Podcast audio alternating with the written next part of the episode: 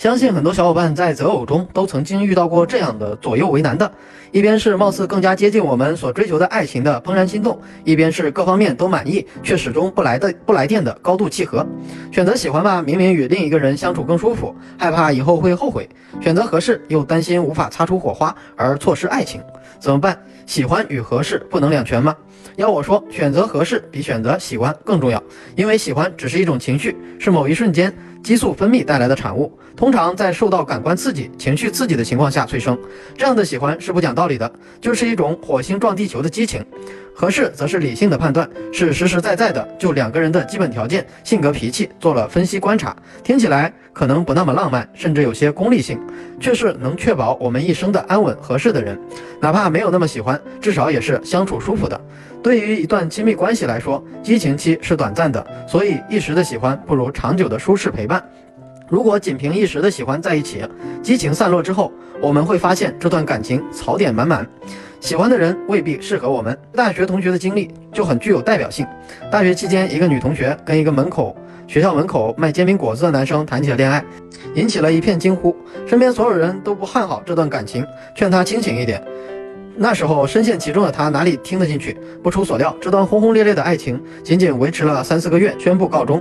三观不合，一个计划按部就班结婚生子，一个享受不婚不育的自由；消费观不同，一个习惯攒钱，一个追求高消费；学历相差太大，你随口一提的简单常识他不懂，他信奉的读书无用论让你很无语。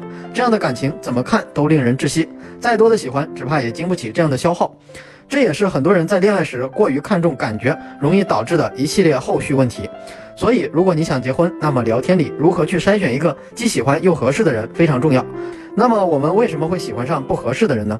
说到这里，有的朋友会心生疑惑：不可能啊，我怎么会去喜欢上一个完全不同世界的人呢？金粉世家中金燕西和冷清秋的故事，也许能给我们答案与启发。他们就是典型的喜欢却不合适的感情。不可能啊！金燕西为什么会爱上冷清秋呢？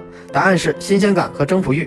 我们都知道金燕西是一个花花公子，红颜知己无数，但是冷清秋对于他来说比较特别，是与他之前接触的那些女人完全不同的。他的温婉素净直接点燃了冷清秋脑海里的霸道宣言。女人，你成功的引起了我的注意。其次，在追求初期，冷清秋认为金燕西是个纨绔子弟，看不上他，一直是拒绝的。这一举动更加激发了金燕西的征服欲。于是，在新鲜感与征服欲的刺激下，他对冷清秋产生了强烈的感情，更加对其展开猛烈攻势，最终如愿以偿抱得美人归。结局我们也知道，物是人非，惨淡收场。最后，金燕西又开始追求刘亦菲演的白秀珠，因为他知道了合适比喜欢更重要。喜欢是一种情绪，这种情绪受多巴胺分泌的影响，是不受理性控制的。所以，我们很可能只是因为在人群中多看了一眼就爱上了对方，也可能因为那天天气很好，对方穿了一件白衬衫。也就是说，我们很有可能会不受控制的，在某个时间、某个地点，对某个看起来不可能的人。产生感觉，为什么我们始终无法爱上那个合适的人呢？那是因为你没有真正理解什么叫做合适的人。合适的两个人通常具备以下条件：门当户对，条件相当，家庭背景、成长背景基本一致，三观相合，性格相符。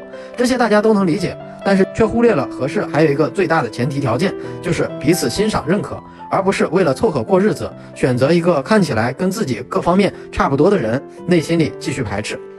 就比如相亲介绍中出现的高频词儿，老实，老实在网络的渲染下，老实人一词儿逐渐被妖魔化。没有什么优点才说老实，老实人都是没什么本事才装老实，老实人发起狠来更可怕，老实人骗人骗得更准。诚然，造成这样的结果，的确是有不少媒人无中生有推波助澜。但是我们仍然可以看出“老实”一词在父母辈心中的分量，因为老实意味着一个。诚实、善良、品行正，不会花里胡哨的玩浪漫，但是会真心实意的付出，是居家过日子的首选。如果我们认可这样的老实人，我们才称得上合适的。所以，你以为的合适的人，真的与自己合适吗？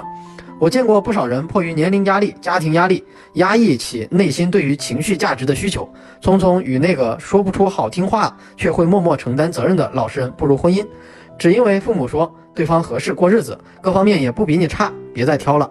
结果婚后不断的怀念前任给予的浪漫仪式感，嫌弃身边的伴侣只会做饭搞卫生这些保姆式的付出。